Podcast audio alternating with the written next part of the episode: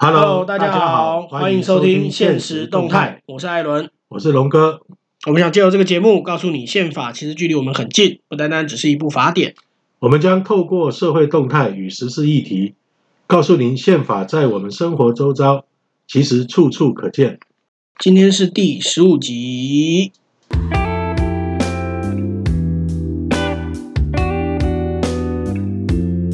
龙哥，有这个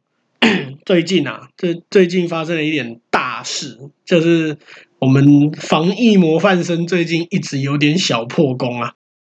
其实这很正常啊。我觉得医护跟我们政府已经非常的努力啊了。对，真的，其实说真的，可以撑到这么久才出现第一个院内院院内医护人员感染，其实真的是蛮不容易的。而且这个院内还是为了要拯救这个从美国回来的病人那哎是美国所吗造成美国哦，是美国，从美国回来的病人啊我我我我只知道是是在救帮确诊者插管，但我插先管不知道哪一国，但反反正就是帮确诊者插管，你而在且拯插救管是病人非常危险的事情，尤其是对于这个具有高度传染性的病人来讲，对医医生跟病人都是非常危险的。因为被因为当你被插管，如果你是被插管那个人，你会一直咳嗽，因为管子会直接伸到你的那个气管里面嘛，你不免的一定会一直咳嗽打喷嚏。不止咳嗽啊，对我一个呃高中同学啊，哦在 SARS 的时候，他刚好在和平医院里面，哦，那那很痛，那个心理压力很大、欸。我听他讲啊，他们在插管的时候，有时候这个就算你戴着防护帽啊，其实压力也是很大、啊。对，即使有防护帽，但不代表它是百分之百的。对呀、他说他那时候是从丰院一直到丰院完，那整段期间他都在里面。啊、因为封位封用完之后，还是要就是等于是要隔离一阵子嘛。对，对所以我我听过他的经验了，所以我对这些医务人员哈、真的是非常的感佩啊！真的是尊对，敬，他们是冒着生命的危险啊，对在这个照顾啊，我们这些这个台湾人的这种性命啊，跟对整个国家的这个在守卫啊，这个 COVID-19 的这个呃疾病对抗上的第一线啊，对，好，所以我们借着这个机会呢，啊，也向全国的医护人员真哈的，要致哎上致最上高最高的敬意。敬意。对，不不过虽然是小破功，但是也没到小破功啦，就是就是稍微有一点破口，但我希希望还是可以控制得住啊。尤其像这个一月十九号，就我们今天是一月二十号，那一月十九号的时候，就是又公布了四个分团里，其中一个是捷运站的素食店的店员。不过其实我我把素食店名字讲出来应该也还好，因为那个新闻都写了。 好啦，素哎食新店闻有写啊，新闻有写，新闻有写，哦没关系啊，我们没有接业配。啊，对，如如果接业配，记得给我们钱，给我们钱，我们就把你的名字念出来。对可是这个好像会扣这个要分，对不，然等一下节目都没人要听。没关系。刚看刚刚讲那个，我刚刚讲那个那个听众朋友听到的时候，应该听不到我刚刚讲前面讲出那个素食店的名字，我哎不是我一定会把它剪叶掉。配要拿钱，那个不行啊。 可以啦，那个可以讲啦。对，那个需要干爹，需要干爹。 但是反正就是一个捷运站的素食店店员也感染，那这个其实蛮让人担心的，因为因为素食店本身是一个人来人往的地方。那当然，我相我相信台湾人都还是很有警觉的啦，就是有自己曾经经过那个地方，最近经过那个地方，应该自己都会自觉。那我相信大家应该会自己自我管、自我管防疫啦。我觉得呃，台湾能够这么长时间以来哈，疫情都还在可以掌握之内哈。，对，有一点是很重要啦，就是说大家对于这个口罩跟洗手哈、对这两个习惯啊，都养成的非常大好。家都有做好这件事对情。都有做好，尤其现在我们进到商店里面了、你没戴口罩，它是不让你进去的啊。对，很多的商店然后你不戴口罩像不可以进，呃，我们刚才讲的那家素食店，它是一个呃管理要求非常高的，对好，那所以我想，呃，我们也是希望就是说，呃，这部分的影响能够降到最低啊。对对好对，，那我真的们也认为就是说，呃，因为谁都不希望发生这样的事情，对好，所以我们也希望，呃，这些已经受感染的哈，这些这个我们的患者哈，能够安心的啊，安心的养病对啊。台湾社会对你们是关心关怀，对我们不会啊，我们绝对没有什么对苛责。不不太会歧啊除了那视。少数那种完全没有慈悲心的 人哈，对，我们待会就要来那讲种他了，我我们觉得待会就那要个来讲他。是那是我们那是非常少数的哈，我们大部分对都是呃表达我们的关心慰问之意。像其实其实前几天那个那个卫福部记者会的时候，不小心把那个医院讲出来嘛，那个卫福部桃园医院嘛。那其实如果是如果今天还是二零零三年 SARS 的话，那可能大家都会远离那个地方。可是其实我们可以看到，就是当因因为其实，在事前大家都已经知道，只是只是没有公开说嘛。那但是就是当这个桃园医院发生这个事情之后，就会看到很多商家啊，或者很多公司开始拼命送便当，然后甚至有鸡排摊直接去门口现炸鸡排，免费吃。那我觉得这是台湾人最温暖的地方了。对啊， 这个尤其是我今天看到这个新闻哈、有写呃有一位台大医院的医师哈、是他把这个整个就是北部医师哈、的一个协调会啊，医师的协调会的现场、啊，是也也在新闻上揭露啊，他的目的就是说，这个我们不会像啊这个少数人哈、那么没有慈悲心嗯啊，台湾社会应该是充满温暖，而且是互助合作的精神啊。对所以他把这个他们北部医师的协调合作会议的会场拍出来，也就是要告诉啊，这个我们台湾社会啊，这个医护是一体，啊，对医护跟大家也都是一体，对啊，大家一起啊来协助台湾面对这样的一个呃危险的关口啊。对，然后偏偏在这个时间点呢，竟然有人说，如果我是医院的院长的话，我会把那个第一个染疫的医生开除。这个人是谁呢？哎呀，这个我连讲他的名字我都不太 那那那那我来讲啊，罪孽由我承担。前卫生署的署长杨志良，那个马英九时代的卫生署长，但是哎、我我觉得可以，呃，我现在强调马英九，但是我没有要骂马英九的意思，因为我我觉得可以平反一下，因为同一个马英九时代的另外一个卫生署长，他就讲的很好，叶金叶川，金他就讲的很川好，他对就说你怎么可以讲这种话？对就这这个跟这个无关政党啊，叶金川也是国民党，无他关讲政党他讲这个话就讲的很好，对啊，而且呃，我觉得杨先生还强调说他是工位专家，对那一个工位专家居然对传染病啊所可能造成的这种这个社会的恐慌对啊，跟这个呃染疫者心理的压力啊，跟无助，一点对同情心都没有。这对个这个完全不是一个所谓的公共卫生专家对哈、所应具备的应该讲的话。对，而且杨志良那个时候说，他他后来有补充啦，我觉得可以帮杨志良讲一下话。他后来有补充说，他讲说会把医生开除，是因为他认为一定有违反 SOP，那违反 SOP 就应该开除。可是问题在于，至今到今天一月二十号为止，事情已经发生一个多礼拜了，都没有任何的证据可以证明当初有违反 SOP。那如果没有违反 SOP 的情况下，你讲这种话，那你就是那那那以后以后那种什么消防员，消防员去救火，结果被烧伤，那你要把消防员开除了。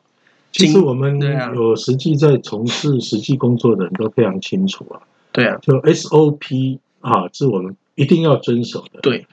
但是事实上，在很多状况下，它会有一些这个意外弹性，啊，那你就必须要做一些在 SOP 的这种流程之下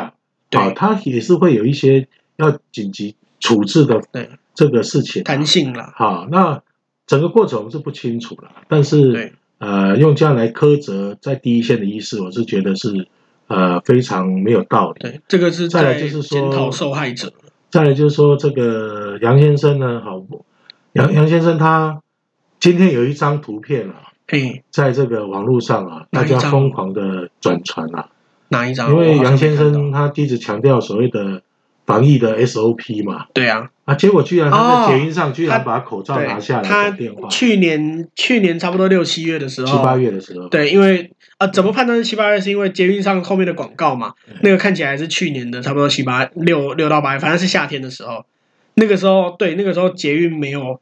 那个时候是相对松相对松绑的时候，可是捷运上仍然是有规定，你要进，你要绝大部分时间要戴着口罩，你没有办法保持安全距离就要戴口罩。对啊，对，所以说我觉得就是说，呃，很多事情哈，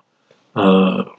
我们必须要有慈悲心啊，对，啊，不要被这个政党啊，或者是你对呃特定人的这样的一个看法啊，啊被嗔恨啊遮蔽了你的慈悲心啊，对，真啊，这的，很重要。对，尤尤其他自己又曾经是全台湾工位体系的最顶端。尤尤其是哈，呃，除了这个之外啦，尤其就是呃，防疫视同抗战嘛，对，防疫跟战啊，争视是一样同的战争嘛。那你在战争的时候，不断的扯团扯后队腿的后腿，然后不断的在分化社会对这个指挥团队的这个呃信心，对。我觉得这个是非常要不得的啊啦。其实我觉得出不了力没关系，绝大部分的人是出不了力的，但是至少不要当在后面扯后腿的那你个。看我们历任哈，这个无论是这个呃这个防疫署啊，或是这个那个卫卫生署啦，卫生署啊对，或是这个卫福部啊，哈对这些署长啊，这些部长，长官啊，对哈，那你看大家现在都是整个投入在这个医护的协调上面，对啊，然后想尽办法来协助啊现在的这个执政团队呢，对把整个疫情给控制下来对。，真的是不分党我派我。觉得这这个才是比较正面的做法啦。对，所以同一个事同同一个事件里面，我就我其实就觉得叶金川就真就做得很好，他他他可能现在没有那个最高的权利，那他至少至少不会出来说风凉话，或者是没事乱批评这些事情。而且我看报纸上的这登载哈，虽然我们对联合重工也有一些意 见，联合中国对，可是他对呃最近还是蛮正面的在报道啦，就是说对呃整个的这种呃指挥中心啊，对于感染的这种布利桃园医院哈、他们的一个对处置的措施哈、的一个对报道也是相当的正面。对啊好，就像陈时中说，陈陈时中说，不见得是螺丝松了啦。那因为防疫上每件事情都都是都都是有 SOP 在的。那就像我们刚刚前面讲的，你就算遵照了 SOP，不代表你就绝对是安全的。